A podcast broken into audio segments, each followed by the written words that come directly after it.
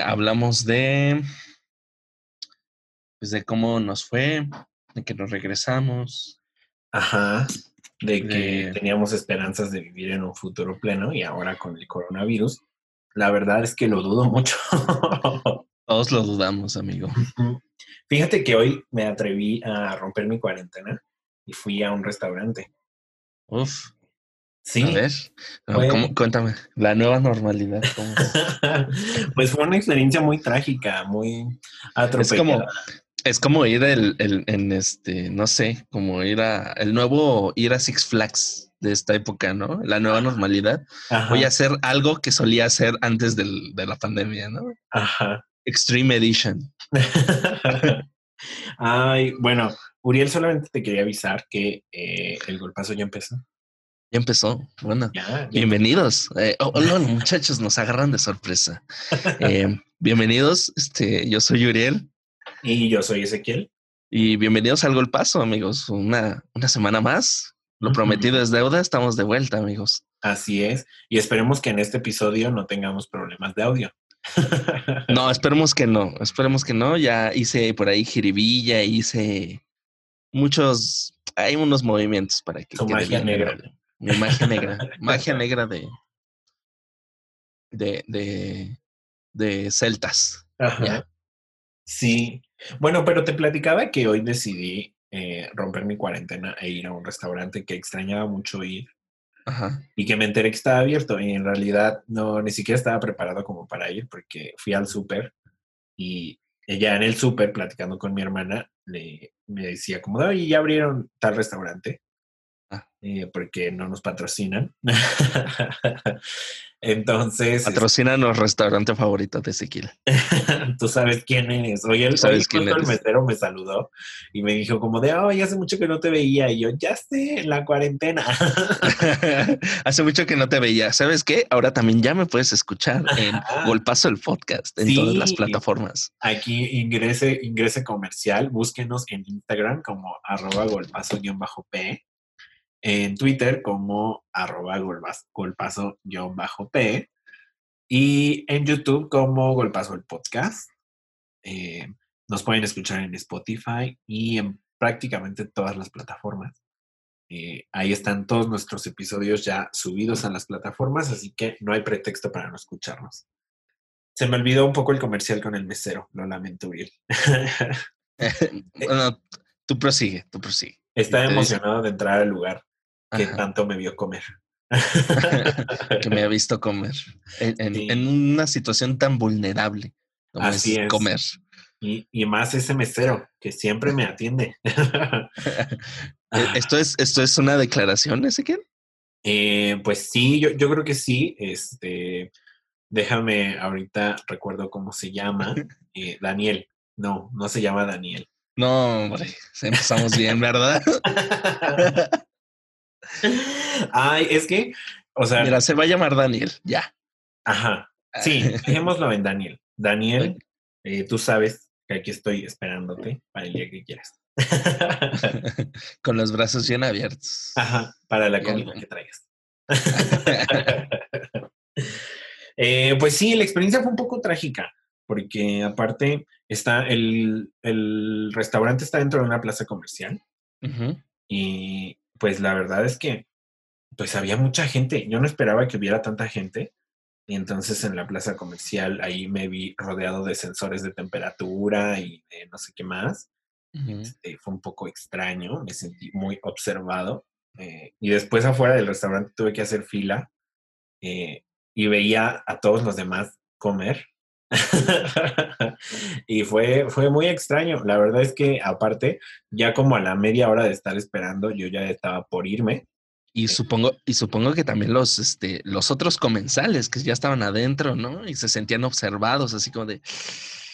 Yo mismo me sentí observado mientras estaba comiendo. En E- ese Exacto, o sea, ese es un proceso, ¿no? Como que todo, miras comer, comes, miras comer, ¿no? Así, Así. qué extraño, qué extraño, o sea, porque pues eso nos pasaba antes, sí, pero pues con la gente que llegaba cuando se llenaba el restaurante y tú decías, pues qué sabroso lugar en el que estoy comiendo, que hasta hay gente mirándome Sí, como como, ¿no? Y ya pensando en qué va a pedir de comer.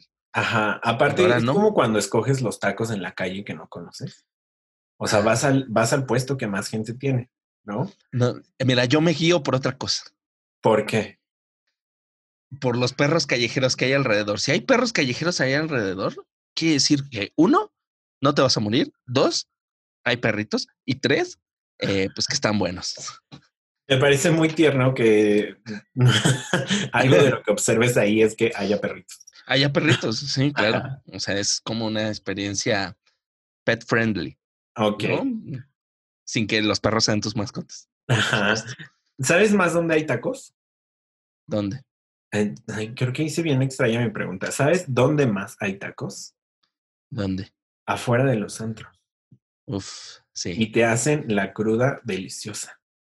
¿Cruda? No, la peda, o sea, te la bajan. te No, no, no. O sea, yo digo que te hacen la cruda deliciosa porque, bueno, mis padres siempre me enseñaron que antes de dormirnos, cuando uno toma demasiado, antes de dormirnos, se tiene que tomar o se tiene que comer muy grasoso. Y eso hace que al otro día no te dé tanta cruda. Ah, Entonces, por eso digo como que esos tacos te hacen la cruda deliciosa porque pues ya te echas lo grasosito y rico y entonces al otro día te levantas con más ánimo que antes. Mira, cada quien tiene sus, sus procesos o sus métodos. Yo Ajá. tomo agua. Ajá. Yo tomo un litro de agua antes de, o sea, cuando siento que estoy muy, muy pedo, tomo un litro de agua. Y pues eso porque una vez una, de- una profesora en el CCH nos dijo, o sea, pues no es tonta, no son tontos los profesores, ¿no? En, en, en- en CCH, bueno, en la prepa, en CCH, Ajá. y nos decía, muchachos, cuando se pongan muy borrachos y solo acuérdense, no quieren que les dé cruda el otro día, eh, tomen un litro de agua. Hidra- El agua ayuda a descomponer el alcohol. Y entonces, nunca se me va a olvidar. Entonces, cuando me siento muy, muy borracho, tomo agua. Pero no me sabía esa de tragar grasoso. Creo que voy es. a combinarlas para al otro día fresco. ¿Sabes Fresco para hago? Eh, yo antes, o sea, como grasoso y al otro día mi única ingesta, eh, o sea, no es agua ni nada, ni refresco, ni así. O sea, suelo tomar muchos electrolitos porque, eh, pues claramente estar pedísimo te deshidrata y estar deshidratado se arregla muy fácil con los benditos electrolitos. Ay, por supuesto. Entonces, pues sí, electrolitos es mi ingesta y mira, me reactivan y me reaniman horriblemente. Mientras no sea peda de vino tinto, ya con eso ya la hice al otro día. Ay, no manches. Una vez me invitaron a una, eh, pero de, de vino tinto de, de esos de Tetra Pak. Ay, Dios. Yo llegué y estaban ahí los Tetra Paks y yo dije, no, esto es una broma, ¿verdad? O sea, yo dije, bueno, vino tinto, dices, bueno, órale. El de 60 varos del Oxxo, ¿no? Dices, bueno, va. Ajá. Pero el de, el de Tetra Pak dice que cuesta como 18, 20 pesos. En los dos litros. Ajá. Ajá, y dices, no, no, no, esto, esto va a estar destructivo. Y sí, o sea, no bien dije eso, ya como la hora ya me había tomado un, uno de esas cajitas de un litro Ajá. Y ya estaba pedísimo. No tomen vino de caja, literal, o sea, no, no, no la tomen, no lo tomen. Es malo para la salud y aparte sabe horrible. Y esa madre no es vino. Esa madre no es vino, está a punto de ser este vinagre. Ay, a mí me gusta pensar que es como jugo de uva de esos que le sobran a Pascual y que ya están de que a punto de echársela a perder y de pronto absorbieron o tomaron un sabor a vino. Y "Ay, Ándale. qué padre, pues vendámoslo como vino. qué, qué rico. Guácala, qué rico. Sí, pero bueno, ¿sabes de qué vamos a hablar hoy? Yo intentaba hacer una transición muy orgánica hacia nuestro tema central del día. de Como siempre, Sekiri, como siempre. Tú eres un, un- un ser orgánico. Claramente, yo soy totalmente natural friendly, eh, organic friendly, todo absolutamente friendly. Soy su amigo. ¿qui- ¿Quieren ser mi amigo? Soy su amigo entonces. Este, pues sí, quería hacer una transición ah, eh, metiendo ahorita un poco lo de los antros, pero eh, pues ya no se pudo, no se logró, me tiraron el evento. Gracias, Uriel. Uf, Este, pero hoy vamos a hablar sobre las dragas, porque me comentó Uriel que tiene bastantes dudas sobre este dudas. hermoso mundo de los las personas que se convierten en otra cosa. Quiero hacer un aviso, un disclaimer. No he visto RuPaul, amigos, así es que no me juzguen. Si sé, si no sé cosas básicas que por lo menos aparecen en esa serie, en esa, eh, esa, esa TV serie, porque supongo que es como formato de televisión, ¿no? de ah, reality show. De reality, ajá. Entonces, si, si salen cosas tan básicas, no me juzguen, amigos. Yo no, no lo he visto. No lo he visto y, y, y, para ser honestos, eh, pues nunca he tenido como un contacto directo con, con, con, con las dragas, con el mundo. Chica, el mundo que te falta. falta mucho barrio, chavo. Eh, pues sí, sí, desgraciadamente te hace falta un mundo que es increíble. Eh, sí, yo creo que mucho tiene que ver con RuPaul. Eh, creo que más bien RuPaul trajo al mundo una idea de romper el género y de, pues de hacer otra cosa, de darle mucha luz a lo que hoy en día conocemos como las dragas, pero pues las dragas existen aquí desde hace un montón de tiempo. Las dragas hacen tronar sus chicharrones desde que los tacones se inventaron. Entonces, no sé, no sé, quisiera un poco empezar con tus dudas, porque yo podría hablar eh, días enteros sobre las dragas, porque es un fenómeno artístico que me encanta y me fascina y he estado alrededor de muchas y soy amigo de muchas otras. Y... O sea, hasta te sabes la historia de los dragas. Eh, no, no tanto así. No, tampoco soy un historiador del mundo drag. Ah, o sea, pero el fenómeno en México me llamó muchísimo la atención desde hace muchos años. Ah, porque esa era una duda mía. O sea, porque supongo que esta, digamos, esta práctica de la comunidad LGBT, eh, no se importó de inmediato a, países como el nuestro, ¿no? Como a México, sino que surgieron, supongo, en, en Europa, en Estados Unidos, supongo que más en Estados Unidos. Eh, no sé, estoy sacando conclusiones, pero supongo que se dio en otro país comúnmente primermundista, ¿no?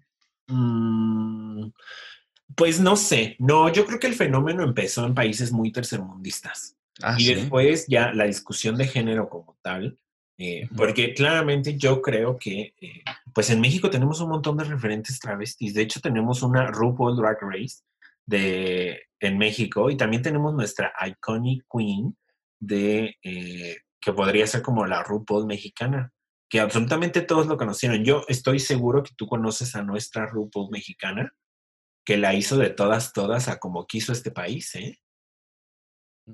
Ah, no, creo que no. No, no, sé. ¿No te suena por ahí un nombre que se llama Francis? Francis. No. ¿Qué?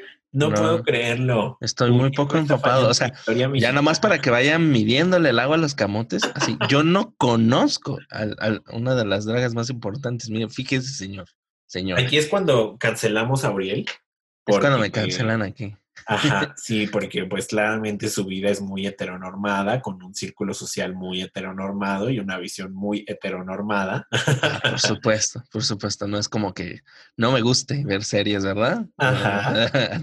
Eh, pues mira, un poquito en México eh, hubo una personalidad travesti que se llamaba Francis a finales de los 80, principios de los 90 eh, murió también, eh, pero su personalidad estuvo en prácticamente todos los programas. Estuvo en Siempre en Domingo, estuvo en...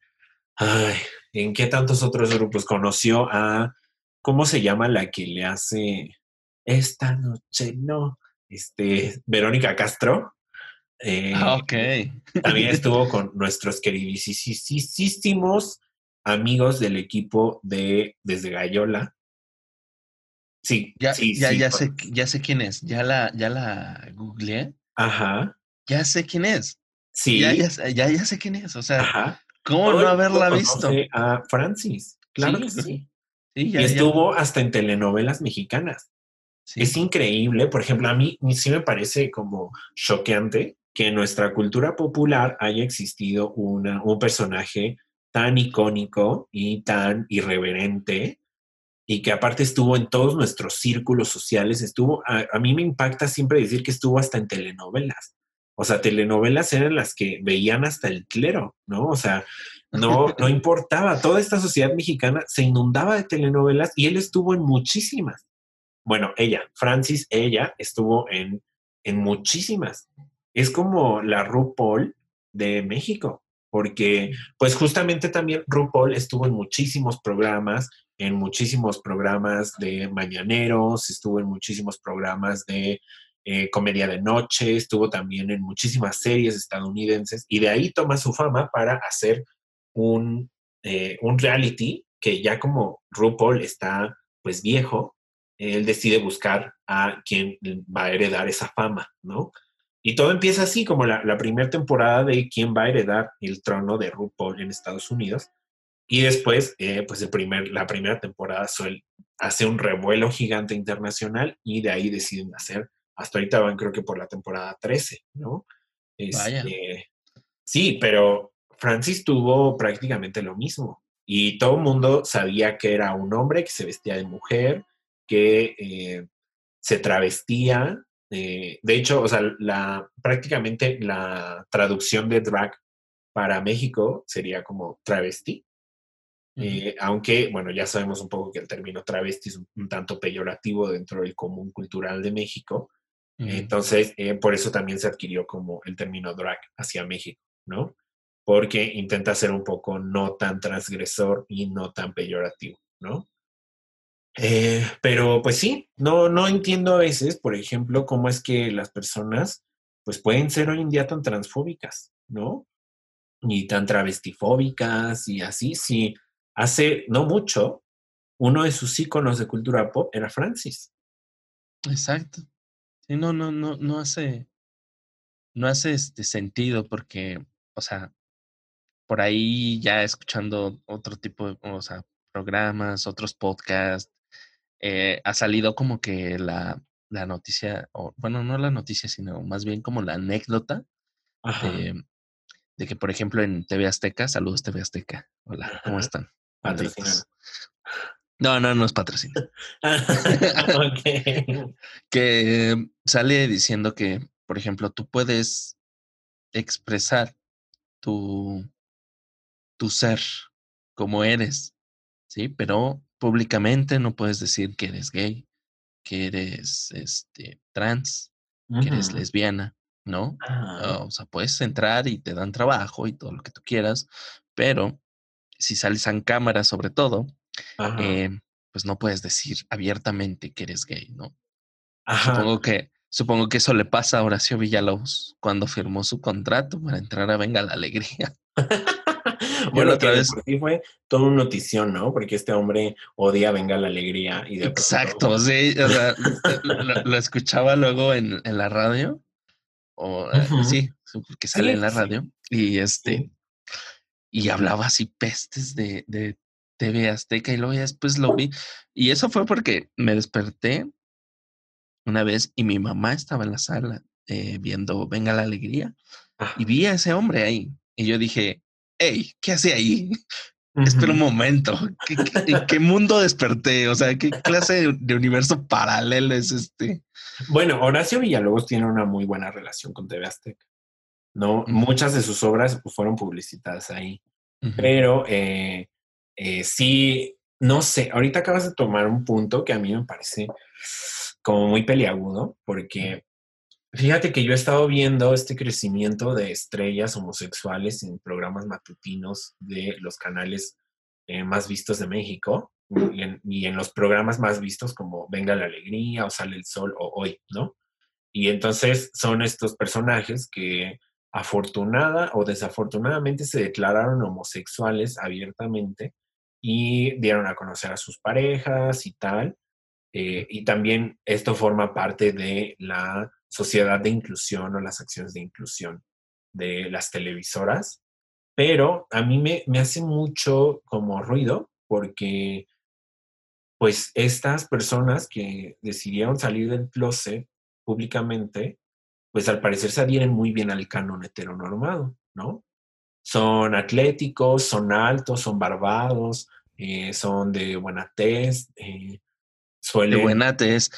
Cuidado, eh, te pueden, nos pueden cancelar ese. Pero, o sea, no, no me refería a nada más que a, su, a que su piel es perfecta, ¿no? ah, Y haber su encontrado tez a un ciudadano de calle que tenga una piel exquisita, pues es muy extraño, los hay, sí, estoy seguro, pero es muy extraño, ¿no? ajá, sí. Eh, entonces, pues sí, a mí como que me causa bastante ruido porque eh, fíjate que hace unos años, hace como 10 o 15 años, había un dicho que andaba mucho por la calle que decía como eh, el homosexual pobre es puto eh, y el homosexual con bastante dinero es el que se le puede llamar gay, ¿no? Y Ah, aparte, este, este homosexual con dinero, blanco, heteronormado. Wow. Y estos son los que son gays. Ajá. Entonces, sí, como que a veces veo esos programas matutinos y digo, ay, pues claro, pues estos tienen al gay, ¿no? Eh, sí, al, al niño rico. Como, Yo pensé, yo pensé que cuando ibas a decir este que tenía dinero y todo eso, eh, era draga, porque supongo que se gastan mucho dinero en sus atuendos. Eh, eh, O sea, simplemente comprar una bolsita de lentejuelas, pues está como en 10 varos, amigos. Entonces, échenle cuántas bolsitas de lentejuelas echan en un traje. Ajá. Bueno, hoy en día ya existen telas con lentejuela. Ay, que por metro salen más barato. Bueno, no importa. Aún así, le- luego le pagan al, al que al diseñador, que le pagan al maquillista, Sí, ¿no? Entonces, supongo que draga, eh, ser draga eh, es caro. Es ajá. decir, tengo varo y pues quiero ser draga. Sí, sí, fíjate que también eso tiene mucho que ver con el ambiente, en lo que me gusta mucho de la cultura drag en México, porque yo creo que pues el joto mexicano ha decidido ser drag desde sus posibilidades, entonces tenemos a muchísimas dragas que hacen eh, pues su inventiva desde, por y para sus necesidades. Entonces, hay muchas como Paper Cut, como eh, pues prácticamente todas las que salieron en el último concurso de Toma mi dinerita, este, son dragas que hacen mucho reciclado de materiales, que hacen mucha inventiva y mucha creatividad para sacar vestidos y trajes desde el papel crepé, ¿no? ¿Usted creería que no hay ventajas de pertenecer al tercer mundo? Miren, esta es una de ellas, ser creativo con poco dinero. Ser creativo con muy poco dinero. Sí, fíjense que uno puede ir, por ejemplo, a la carrera draguita que se hace en el Marra y uno ve ahí a las dragas, a las dragas que de verdad necesitan tu propina. Y uno también tiene que crearse ese, ese, mm, como esa práctica en la que entendemos que a la, a la otra persona le está costando hacer lo que está haciendo y que con todo el show que demuestra no te piden nada más más que una propina. Entonces, si está en tus posibilidades, pues la cultura tiene que ser poder dar una buena propina a estas personas porque el drag es muy caro. Y más es, o sea, ay, no sé. En Tepito se hace también la carrera de las flores y uno puede ver ahí dragas. eh, Un saludazo a Tepito. Super barrio, este cabrón. barrio. Super barrio, cabrón. Pues sí, o sea, ahí se hace la carrera de las flores y uno ve dragas que yo creo que sí se avientan miles y miles de pesos en ese vestuario y en el maquillaje y como ganas de echarle montones de dinero ahí, ¿no? O sea, que sí se llevan toda la quincena. Entonces, este, eh, pues es eso, ¿no? O sea, yo creo que el drag es caro y el drag hay que ayudarlo y hacerlo participante de nuestro dinero también. Eh, hay muchos, muchos, muchos, muchos realities que, eh, que se llevan a cabo en México y que son muy parecidos a RuPaul y que estaban desde antes de RuPaul, ¿no? O sea, hoy en día ya gracias a RuPaul como que la cultura drag se ha hecho mucho más grande y entonces ya existen ve- eventos como el Corona Dragital, Eh, sí. qué buen Eh, nombre. cierto, güey. este, este año se llevó a cabo el Corona Dragital en línea completamente gratis y uno tuvo la entrada absoluta a ese tipo de shows, eh, pues que son bastante caros, ¿no? Porque el Corona Dragital en general se lleva a cabo en la Purísima y la entrada para el evento, que es bastante tarde, eh, serán como unos 200, 300 pesos por entrada, ¿no? Entonces pudimos deleitarnos con el Corona Dragital completamente en línea. Pero también está eh, el DragCon, que es como el Comic Con, pero del drag. Eh, en México, igual también viene a México. Entre, dentro de ellos vienen muchísimas de las divas de RuPaul Drag Race. Eh, ¿Qué más tiene? Eh, la fiesta de la mandrágora, eh, que también es otra fiesta en la que vienen muchísimas drags internacionales y Ma- muchísimas ah, oh, ya, yo dije, ¿por qué Mandragora? Mandragora. Ajá, Ah, no, mandrágora. Ay, soy lento, perdónenme, perdónenme, soy lento. Sí, pero pues a ver, eh, empieza a explicarme qué dudas tenías sobre el drag. Ya les di un panorama más o menos de qué es esto. No, sí, mira, por lo menos ya. Respondiste todas mis dudas.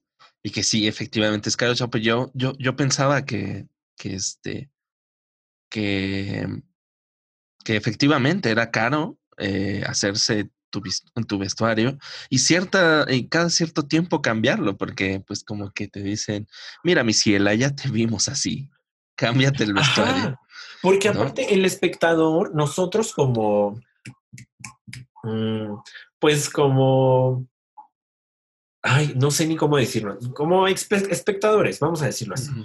espectadores de este mundo del drag, sí somos también bien exigentes, ¿eh? O sea, a mí, a veces yo hace, no sé, como año y medio, dos, todavía me captaba eh, diciendo, ay, qué aburrida esta vieja, que ya, ya, ya le vi el disfraz de diablito eh, por cuarta vez, ¿no? O sea, ya cámbiale, mamita, ¿no? Pero, pero uno también no sabe qué tanto cuesta hacer un traje, ¿no? Ese, que- disfraz de diablito. Ajá, o sea que ese disfraz de diablito a lo mejor le costó 5 mil pesos y que para sacarlo una sola vez en una sola noche, pues la verdad es que tampoco estamos, ¿no? O sea, estamos Exacto. en México. Eh, y muchachos. Sí, sí, somos El- muy, muy exigentes los espectadores y, y solemos ahí. Pero supongo que es como cualquier, este, digamos, como cualquier otra forma de entretenimiento, si este, que los espectadores sean un poco exigentes con lo que están viendo, ¿no? Al final de, al final del día, como tú dices, o sea, el evento, entrar al evento es caro. A lo mejor no mucho como entrar a un concierto de Luis Miguel y que nunca salga a escena, el desgraciado. Ajá, eh, que hay gente que paga hasta 5 mil, 10 mil pesos, un boleto hasta enfrente, ¿no? ajá, A lo mejor no es así, pero eh, supongo que, que tampoco es como para demeritar el esfuerzo de todas estas personas que, pues ponle tú que a lo mejor, supongo que dentro de todo esto hay drags profesionales y que viven de esto, ¿no? Mm, las hay pocas. En México Muy pocas, exacto, sí, ah, pero a lo que voy es que toda esta gente tiene un trabajo y va entre semana a trabajar. Y, y esto es como una forma de, pues no sé, pasar su fin de semana incluso. Y, y- y invierten de su propia bolsa, o sea, no hay patrocinios, no hay nadie, no hay un, no hay un sugar, a lo mejor sí, pero no siempre hay un sugar. ajá. No siempre, no en todas las vidas hay un sugar. Ajá, entonces, Entonces, pues no se puede, muchachos. Y aparte, sí, pues la bendición de vivir en el tercer mundo es difícil. o sea, tú igual decías ahorita que esto era, o que uno como espectador puede tener las mismas exigencias que eh, en otros consumo de contenidos, ¿no? O sea, pero yo creo que justamente con las drags pasa algo muy distinto, ¿no? O sea, eh, más porque hay muchos homosexuales que todavía las transgreden, ¿no? Y heterosexuales que ni se diga, ¿no? Entonces, eh, pues no tenemos la cultura de darle dinero a estas dragas. Entonces, estas dragas apenas si subsisten. Ex- existe este, este eh, como show, que es el Corona Dragital, pero es uno de los pocos que cobra. Eh, la mayoría son de acceso gratuito y la mayoría son como para cultura de jotos, ¿no? O sea, sí, porque pues también mucho dentro de la comunidad LGBT, como que las drags han tenido apertura últimamente, pero antes era pues una cultura pajotos, ¿no? O sea, para vestidos que les disfrutaba ver eso y, ya. Y ni madres que les iban a dar dinero ni nada así, ¿no? Eh, y, como que todavía no existe esta cultura de voy a asistir a un show drag y voy a pagar por ello, ¿no? Porque tengo que pagar por ello, ¿no? O sea, cuando uno va a un show de Luis Miguel, eh, como que nuestro subconsciente siempre nos dice, tengo que pagar para ver a Luis Miguel. Sí, claro. Pero el, el, subconsciente mucho de la cultura drag es, eh, pues esta draga va a venir al bar y yo la voy a ver bailar y si quiero le doy algo y si no, pues que se aguante. No, y aparte de que todo esto es como muy under, digamos, no está dentro de la cultura pop todavía, ¿no? O sea, está dentro del inconsciente de que existen, pero eh, supongo que no está en la cultura pop, ¿no? No podemos ver dragas en la televisión, amigos. Con eso, a eso me refiero. Ajá, yo creo que eso va a pasar cuando los shows drags de, eh, eh, de México logren pasar por televisión, aunque sea de paga, ¿no? Porque claramente también en Estados Unidos, pues pasa en HBO, ¿no? y pues HBO es de paga, ya todo el mundo conoce esa línea, pero lo que ha hecho Estados Unidos con la cultura drag es eso, llevarla, llevar todas estas ganadoras a los programas matutinos, a los programas de media tarde, a los programas de noche, a los programas de televisión abierta, ¿no? Y entonces la gente se ha familiarizado con una imagen drag y con un pagar por el drag. Entonces en Estados Unidos ya existe una cultura tal que hay muchísimas dragas que viven completamente de esto pero en México, pues, lamentablemente no ha tenido la misma suerte, aunque yo creo que eh, la historia drag tiene más historia en México que en Estados Unidos. Mm, pues sí, en parte. Y pues echémosle tantito más de que pues, nuestra cultura es bastante machista, ¿verdad? Entonces. Sí, ya mm sabemos estos hombres que hay que hasta parece que pagarles por vivir en este México. Eh, y pues así, así nos tocó la cultura, amigos. Entonces, las dragas ahí andan haciendo su luchita, porque también no hemos hablado, por ejemplo, de este último reality que está intentando salir en televisión abierta, eh, que ya todo el mundo votamos en change.org para que este reality se añada a la programación de televisión abierta, pero claramente las cadenas televisivas de monopolio pues no han querido porque están eh, pues presidenciadas por un montón de machistas, pero eh, pues La Más Draga es un reality increíble. O sea, yo, yo todavía el, año pasado di mi donación para que La Más Draga se siguiera haciendo, ¿no? Porque desgraciadamente pues es un programa que está rodeado de mucha polémica y que pues no tiene muchos fondos, ¿no? Entonces piden cada año las donaciones para que La Más Draga temporada 3 o temporada 4 se siga haciendo, ¿no? Eh, y la más draga yo creo que ha roto mucho más que RuPaul. O sea, simplemente la más draga 3, que fue el año pasado, fue, la ganó una mujer cisgénero. Ah. Eh, sí, sí, sí, porque aparte, gracias a RuPaul, yo creo que todo el mundo piensa que las dragas se hacen completamente de hombres que se visten de mujeres, ¿no? Pero no estamos ahí, dejamos un poco de contemplar que las mujeres también hacen drag y que, no solamente hacen drag a, masculino, ¿no? También hacen drag de mujeres, ¿no? Y también hacen drag de animales y también hacen drag de hasta de frutas, ¿no? Y México tiene así como un mercado infinito y gigante de dragas que hacen absolutamente de todo, ¿no? Y, yo creo que la más draga ha hecho justo ese romper el estigma de que eh. son solamente hombres vistiéndose de mujeres, ¿no? Eh, bueno, también porque eh, supongo que surgió en todo este, el ambiente LGBT, ¿no? Que se le, se le conoce por eso, ¿no? Pero como tú dices, a lo mejor precisamente no es, eh, es única y exclusivamente, ¿no? Recordemos que los únicos que, que, este, que desprecian a esta gente No son ellos mismos, amigos. sí, y aparte también como que, como claramente a la comunidad LGBT nos ha gustado mucho este concepto, pues eh, se ha asociado a la comunidad mucho de este contenido, pero justamente la más draga también ha tenido participantes que son heterosexuales y que dedican su vida a trabajar en esto del drag, ¿no? Entonces, también recuerden, yo creo que nos ayuda mucho la frase que se volvió más icónica de RuPaul Drag Race, que es este, We Burn Naked and the rest is drag, o, la, o su traducción como eh, nacemos desnudos y todo el resto de cosas que hagamos en nuestra vida suelen ser acciones drags, ¿no? Porque nos, nos, nos volvemos la persona que queremos ser, eh, nos asociamos estéticamente a la persona que queremos ser, ¿no? Y entonces vamos adquiriendo muchas cosas y llenamos todo nuestro entorno de una indumentaria que nos ayuda a ser quienes queremos ser. Sí, en este sentido sería como lo de pues, lo que se dice comúnmente o popularmente, todos llevamos una máscara puesta, amigos. Ajá. Sí, sí. Entonces, pues también, pues el drag se ha llevado más a cabo, pues, claramente en un montón de obras teatrales, de eh, un montón de shows de arte y etcétera.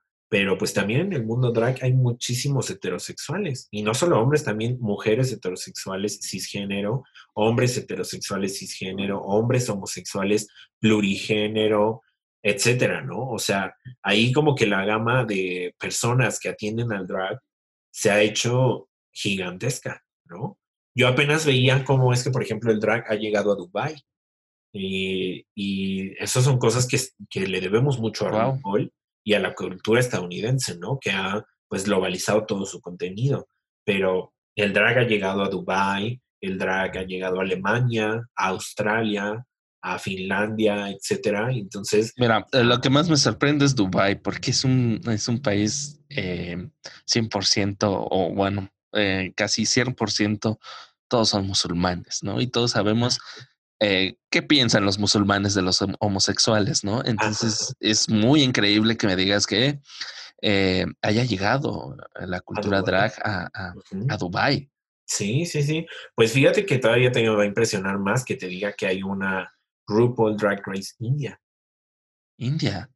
Em, mira, no me sorprende tanto porque, bueno, no sé, a lo mejor son estereotipos, pero yo siento que eh, los la gente de, de, de, la India es muy abierta en lo sexual, ¿no? Como que es muy eh, lo sexual parte no, no es este tan tabú como lo es en Occidente o al menos en el, en los, en el continente americano, que su mayoría es católico, sigue siendo muy católico, ¿no? Eh, siento que la sexualidad en la India es como parte de su identidad. O sea, a lo mejor estoy diciendo estupideces y es altamente probable que sí, pero no se me hacen así, o sea, no me sorprende, pero me no me sorprende tanto porque la cultura, bueno, al menos la religión hindú es bastante abierta en lo sexual,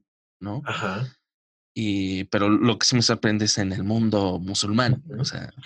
O a lo mejor te sorprendería aún más el dato de que, bueno, que no, a mí no me sorprendió mucho este dato, pero en muchas de las temporadas de RuPaul Drag Race también tenemos queens eh, que son afganas o vietnamitas.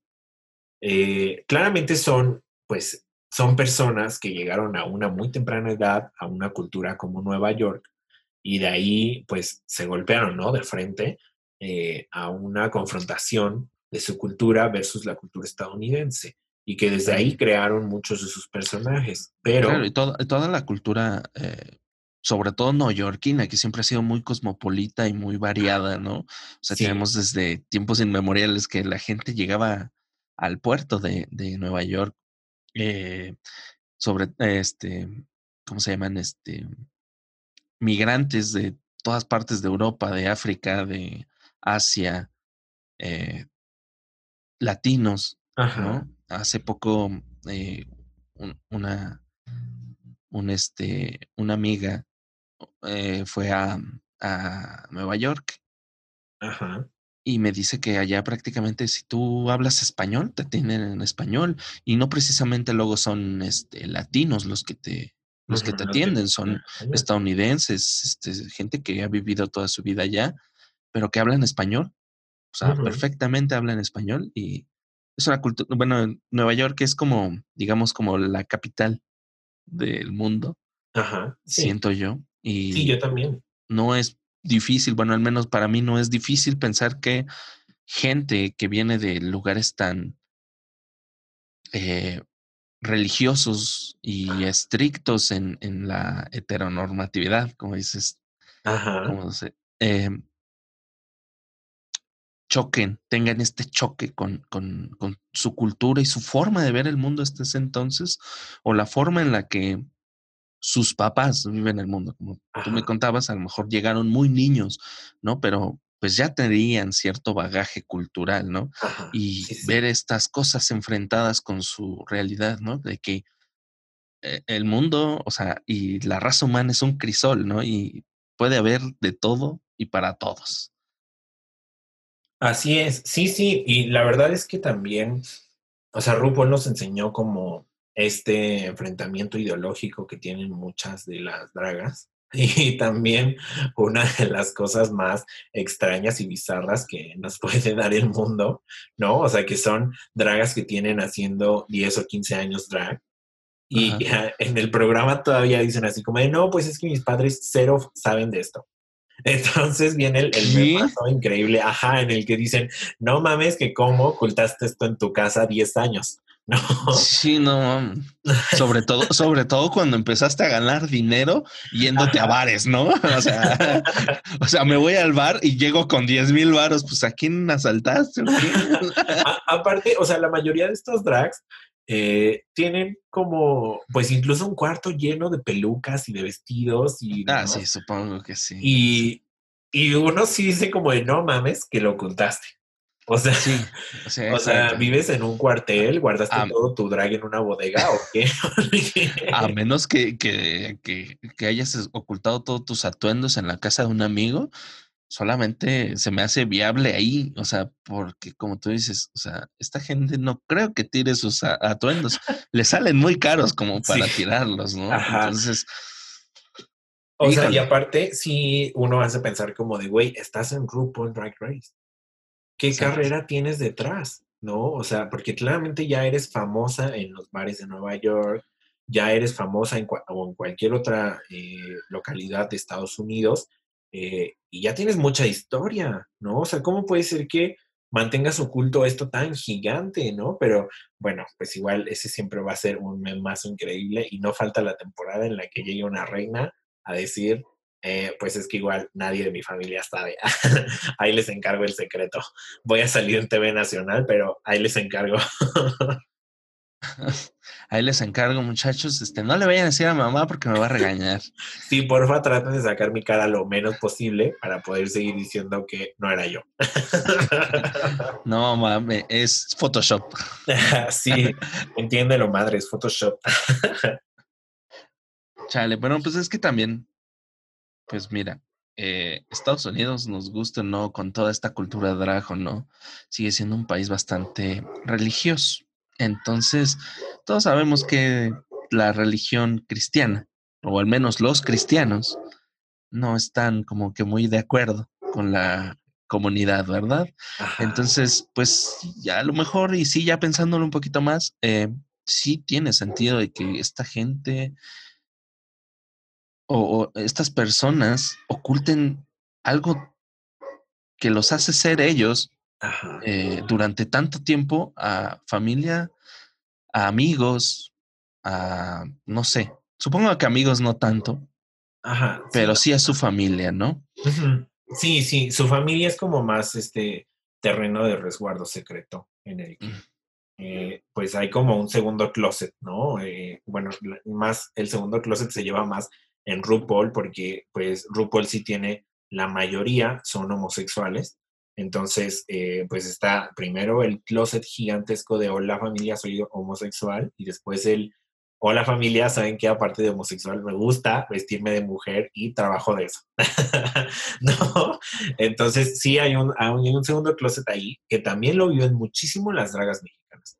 O sea, la mayoría de documentales de dragas mexicanas eh, yo recuerdo mucho, por ejemplo, Pequeñas Luces de Noche, que es un documental hermoso de dragas mexicanas, en donde la mayoría dice eso, ¿no? O sea, eh, pues es que aquí en México existía un poco ya la homofobia y, después cuando les dije a mis padres que aparte de que era gay, me gustaba vestirme de mujer y trabajar de eso, este, pues el mundo se me vino encima, ¿no?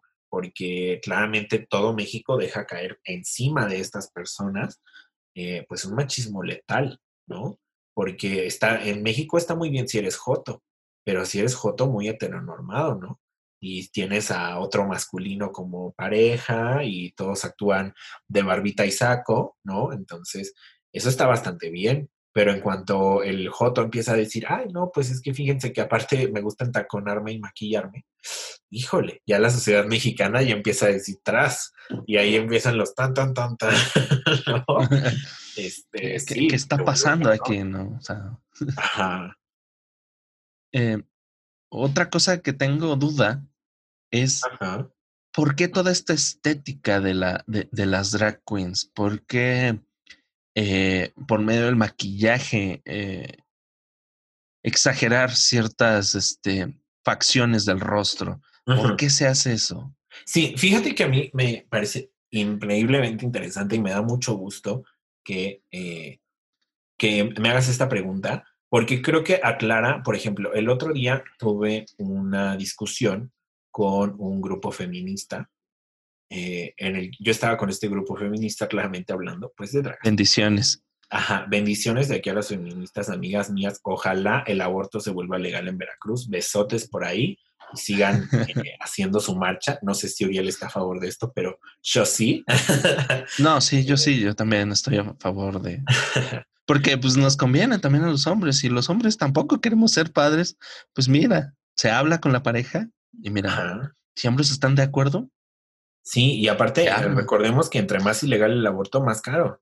Entonces, este. Sí, muchachos. Ahí les encargo, ¿eh? besotes a las feministas y síganle luchando porque queremos que esto sea legal siempre.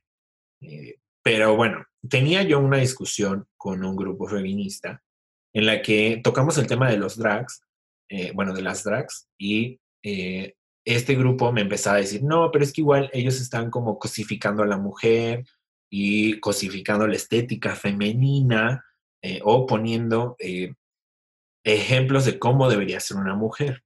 A, paréntesis, las bendiciones eran para las feministas con las que se peleó Ezequiel. Sí, bendiciones, porque ya las Bendiciones. este, entonces, pues yo creo que en ese momento no supe argumentar muy bien, pero eh, ahorita que me hiciste esa pregunta de por qué ellas exageran ciertas partes, eh, creo que ya después leyendo un poco más, pues todo esto se llama como una estética del drag, ¿no? Y hay que tener bien en cuenta que aunque un drag o una persona drag suelan vestirse eh, con atributos femeninos, no necesariamente quieren ser mujeres, ni tampoco se quieren parecer a las mujeres. Lo que estas personas quieren hacer es drag. ¿Y qué es el drag?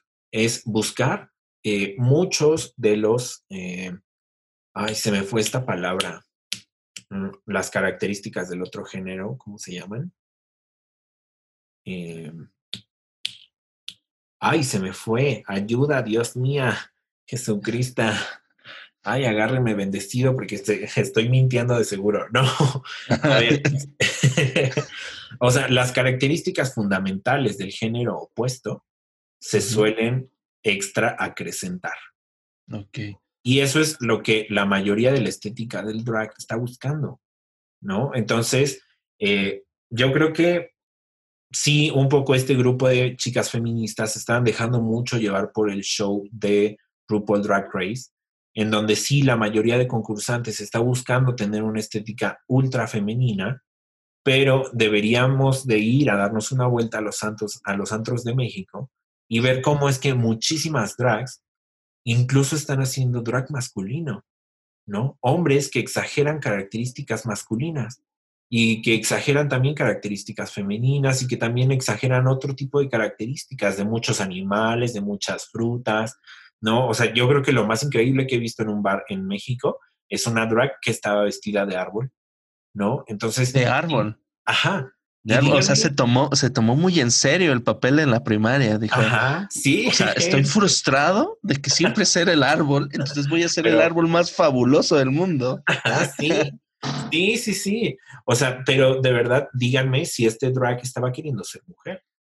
Pues claro que no. Simplemente No. tomó los rasgos eh, prototípicos de lo que quería ejemplificar y los exageró, ¿no? Exageró los rasgos prototípicos de un árbol y después otras eh, exagerarán los rasgos prototípicos de una fruta o de una verdura Sí. o de una mujer o de un hombre, ¿no? Y, y creo que la mayoría de esta estética drag viene mucho atrás con un discurso completamente de queja y de obsesión, eh, de, incluso de revolución, si ustedes lo quieren notar así, ¿no?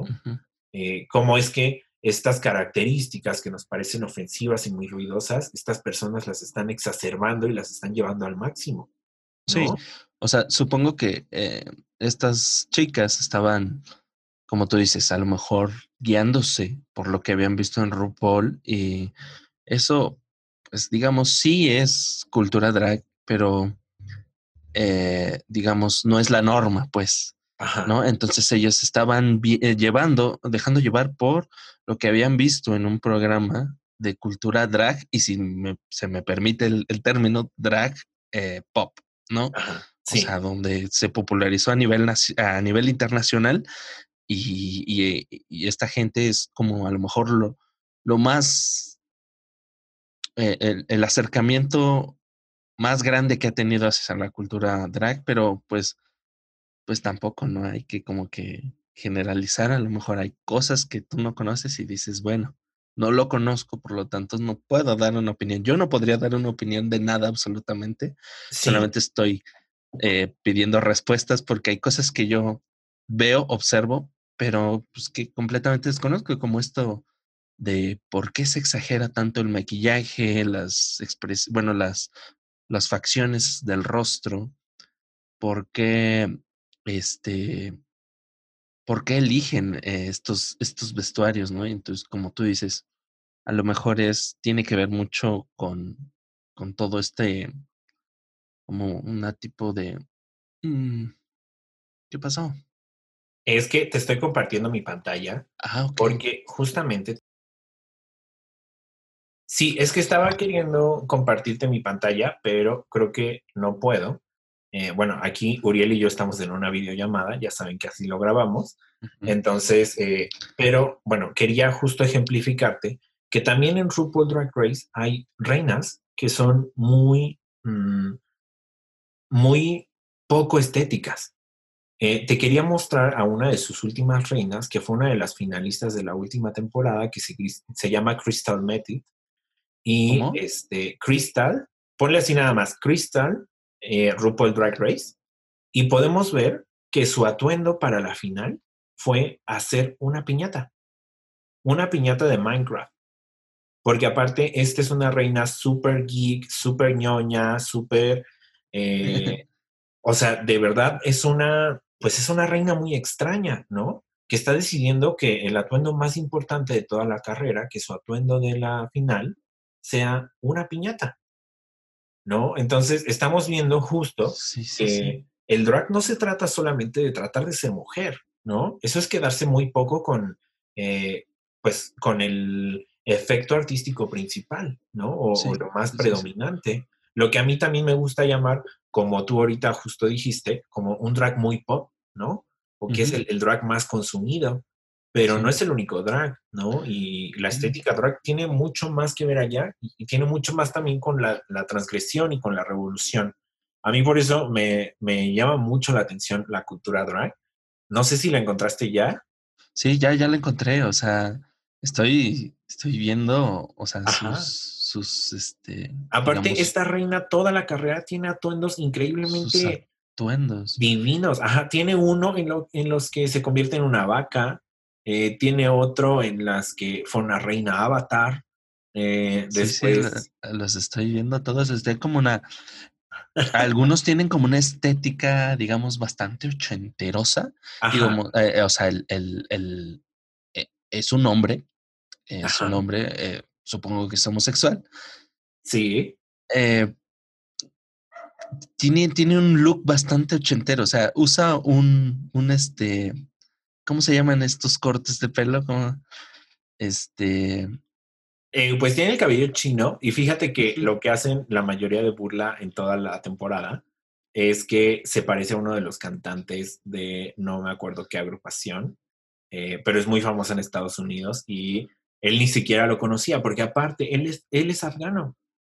O sea, ajá, y es uno de los pocos drags en RuPaul Drag Race que ha hecho también durante la pasarela drag masculino. Sí. Les digo, eh, ya me acordé el nombre del corte, es un, es un mullet. Tiene un mullet, amigos. Y se ve bien. O sea, los hombres comúnmente no nos vemos bien con mullets. Dejen de hacerse mullets, amigos. Este hombre se ve bien. Sí, sí, sí. Entonces, pues es esto lo que nos ha enseñado RuPaul Drag Race y lo que el también ha traído. El de la vaca es morado, ¿no? Ajá, el de la vaca es morado. Es que es, es, una cultura que no conocemos, pero que quizá estamos conscientes o, bueno, sí, sí estamos conscientes muchas personas de que existe, pero que no nos adentramos a él. Entonces, este... Y también yo creo que nos deberíamos adentrar un poco más a este mundo, porque tiene muchísima buena vibra, más o sea, todas las temporadas de RuPaul Drag Race, creo que lo que más quieren hacer énfasis desde la primera temporada es en ámate a ti mismo y haz lo que quieras hacer, aunque la gente diga que esto está absolutamente mal, ¿no? Que chingue a su madre la gente, amigo. Ajá. De hecho, eh, RuPaul tiene una frase que se ha vuelto icónica y que no puede faltar al final de cada episodio, que se puede traducir como, si no te puedes amar a ti mismo como eres, ¿cómo demonios vas a poder amar a alguien más? ¿No? Entonces, eh, pues justo todas estas temporadas tienen mucho que ver con el autoestima y, las todas las reinas te, embriagan de esta eh, como cosificación del autopoder y de la autoconciliación con uno mismo, que yo creo que deberíamos meternos más a esta cultura, eh, que pues nos hace bastante bien, a lo mejor ya hasta respetaríamos más a casi todos. Casi todos, ok, ok. Me quedo con ese casi, me, quedo con ese casi. Es que siempre hay alguien que nos caga, que aunque haga todo bien nos caga. Así que tú dices, oye, hijo, ya cállate, maestro. Sí, entonces, eh, pues así está. Eh, no sé si tengas más dudas sobre la carrera drag. Seguramente sí, pero esto ya se está alargando bastante. Ay, que tenía ganas de que me dijeras, sí, tengo otra duda, y ya te iba a decir, ay, pues me vale verga. Entonces, y ya te iba a acordar porque justamente yo estaba pensando lo mismo, que ya llevamos bastante tiempo de programa y que eh, puede ser, esto se puede alargar a miles y miles de conversaciones más. Sí, como ya vimos, Ezequiel está muy adentrado. Entonces, ahorita, si me surgen más dudas, yo le puedo preguntar. Yo le eh, puedo preguntar. Me mandas un WhatsApp. Oye, este, no pude dormir. Eh, no, creo tengo que pase, pero... pero eh, sí, o sea, ahorita, o sea, ya después de toda esta plática, como que mi concepción de, de, la cultura drag es otra, o sea, es simplemente caracterizar. Es como, eh, ah, digamos que es como el cosplay, pero llevado a, a, a, otro ámbito, a un ámbito bastante, como, como, como comentábamos hace rato, de la exageración de, de los rasgos. No hablemos de género, no hablemos de, de los rasgos humanos, ¿no? Y crear un personaje, ¿no? Y sí. Yo creo que justamente también he pensado lo que acabas de decir, o sea que el, drag es como un tipo de cosplay, pero eh, mientras que el cosplay tiende a, eh, mm, a realizar o a hacer físicos muchos personajes que tienden a lo no, a lo no físico mm, o a lo no real. Acá es al revés. Ajá, acá es tomar muchísimas de las características de la realidad y hacerlas para que la gente se afronte a ellas. ¿No? Entonces, sí es como un tipo de, de esta mafia otaku, pero eh, eh, pues sí, llevada mucho a un plano de la realidad y un plano de, eh, pues de crítica social, constantemente crítica social. Sí. Ay, qué cosas. Qué joya, ¿eh? qué joya. ¿Tienes algún chisme de algo que alguien dijo? pues fíjate que sí. ahora tengo, a ver si no nos cancelan o nos tiran este evento, pero Ahora tengo algo sobre nuestro querido presidente. y, Venga de ahí, me aviento al carro. este, pues dijo, dijo nuestro querido presidente que, que pues todo va a estar bien mientras le echemos ganas y que México está saliendo adelante. ya desde ahí se cuenta el chiste de la pendejada que dijo. Es como, es como este meme, esta imagen donde e, es una mano hundiéndose de alguien hundiéndose en el agua y como que una mano a salvarlo, pero nada más se las choca así. Todo va a estar bien. Todo va a estar bien, amigo. Tú puedes, échale ganas. Eh, pues sí, sí, sí. Yo creo que ya me tiene un poco harto las mañaneras. Este, ya estoy muy harto de Andrés Manuel. Este, y más de esta porque al parecer es como Bárbara de Regil, ¿no? Como que el, dolor se cura si pensamos que no existe el dolor. sí, se, cura, se cura este con... Ahora ya no salió experta en Reiki, amigo. ¿eh? Ajá, sí, sí. Ya, ya es este, wow, o sea, cura como... Sí. Con telepatía o, sea, yo creo que o algo así. pacientes de COVID que no pueden respirar, yo creo que lo que hay que decirles es pues que piensen que sí pueden respirar. Y ahí está la solución con buena vibra, amigos, y mira, la buena vibra entra y destapa tus pulmones y te deja respirar este, normal. Te deja respirar y ya, adiós COVID. Adiós. este, pues sí, nuestro querido presidente dice que ya todo bien con el país, que aunque mañana regresamos, mañana, aunque hoy, porque hoy está escuchando este podcast, aunque hoy regresamos al semáforo rojo, en la Ciudad de México, pues nuestro querido presidente dice, pues que todo bien, que todo está conforme a lo planeado.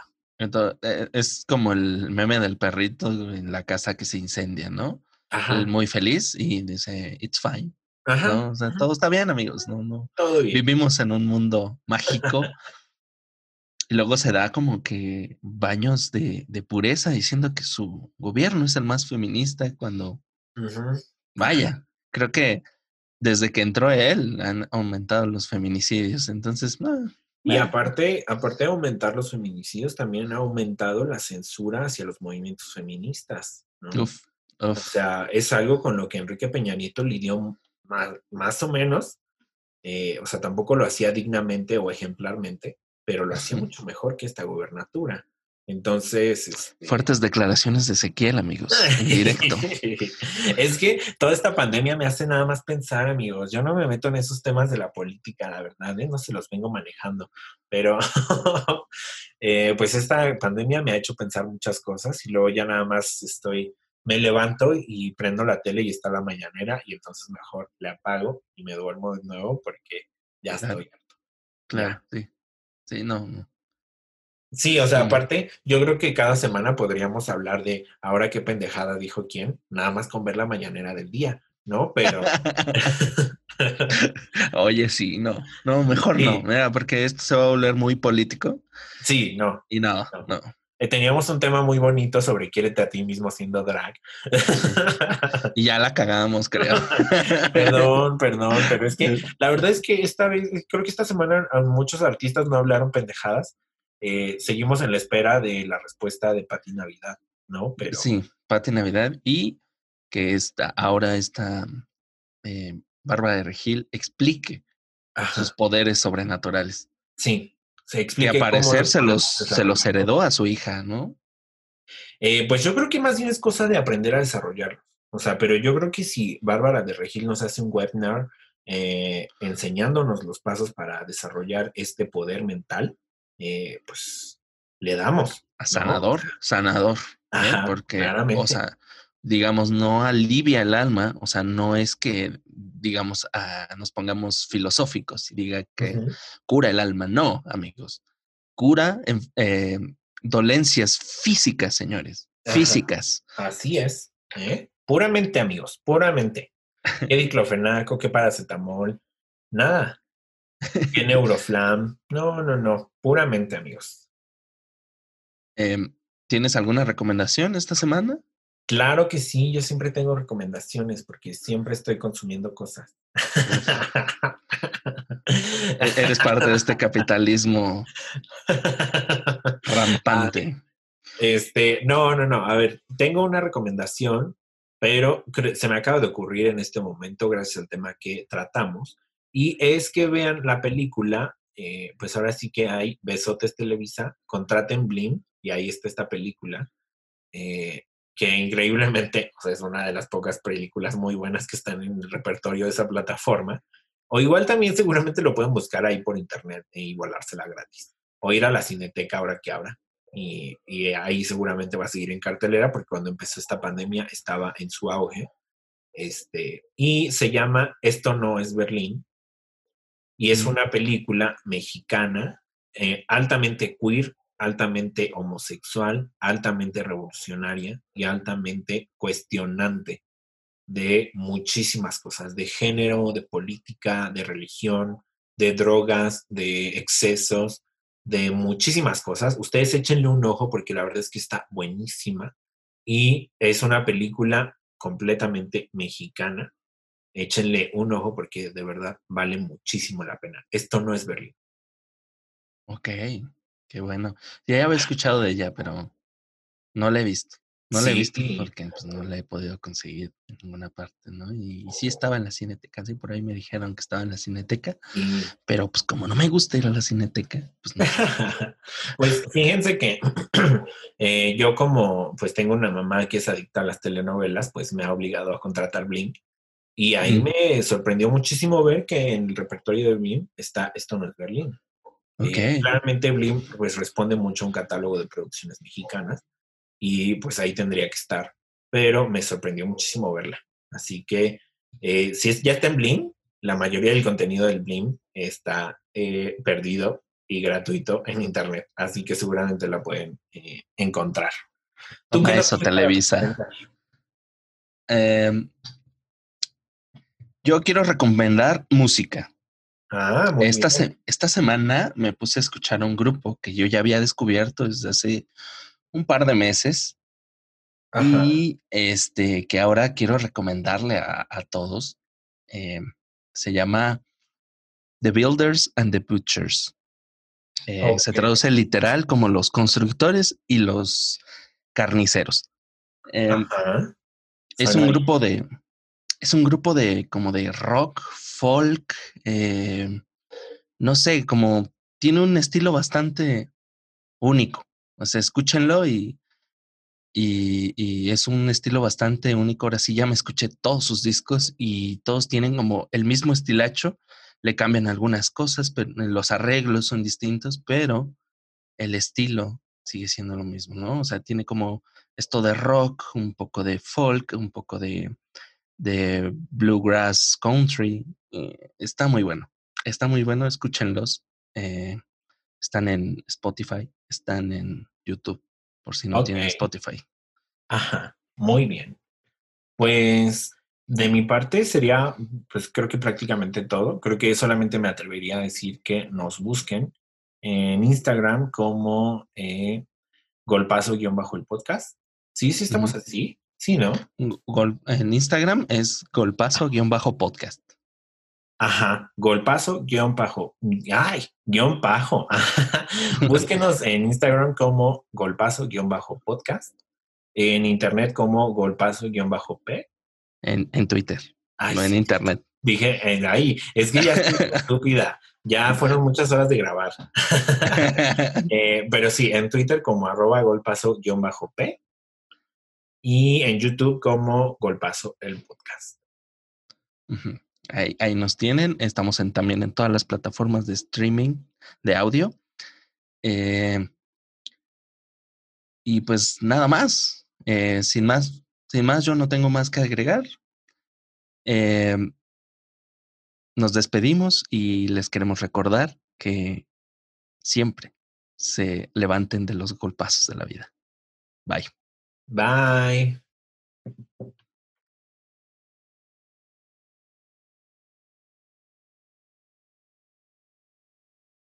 Ah, ¿verdad? ¿Creían que esto ya se había terminado? Pues no, amiguitos, nos falta enviar una excelente y fraternal felicitación para una personita que cumplió años en esta semana y que nos ha unido a nosotros dos. Eh, de hecho, es nuestra pieza clave para que este programa se haya hecho. Así que. Sí, gracias a ella existe esto, amigos. Gracias a ella existe esto, así que no podíamos dejar de felicitarla y le mandamos pues los besotes, los abrazotes y las bendiciones. Felicidades, Mirna. Felicidades, Mirna. Vive feliz este nuevo año que acaba de empezar para ti. no, es mejor el próximo. Este está muy feo. Sí, este tiene coronavirus. Chihuacalá, diría el presidente. Pero bueno, amiguitos, pues por favor, si pueden, eh, vayan a desearle felicidades a Mirna. Vamos a poner una foto, la foto más hermosa de su carita en nuestro Instagram y ahí le van a poder desear feliz cumpleaños. Y si no, van a su propio perfil de Instagram y le mandan un mensaje privado como los acosadores que son.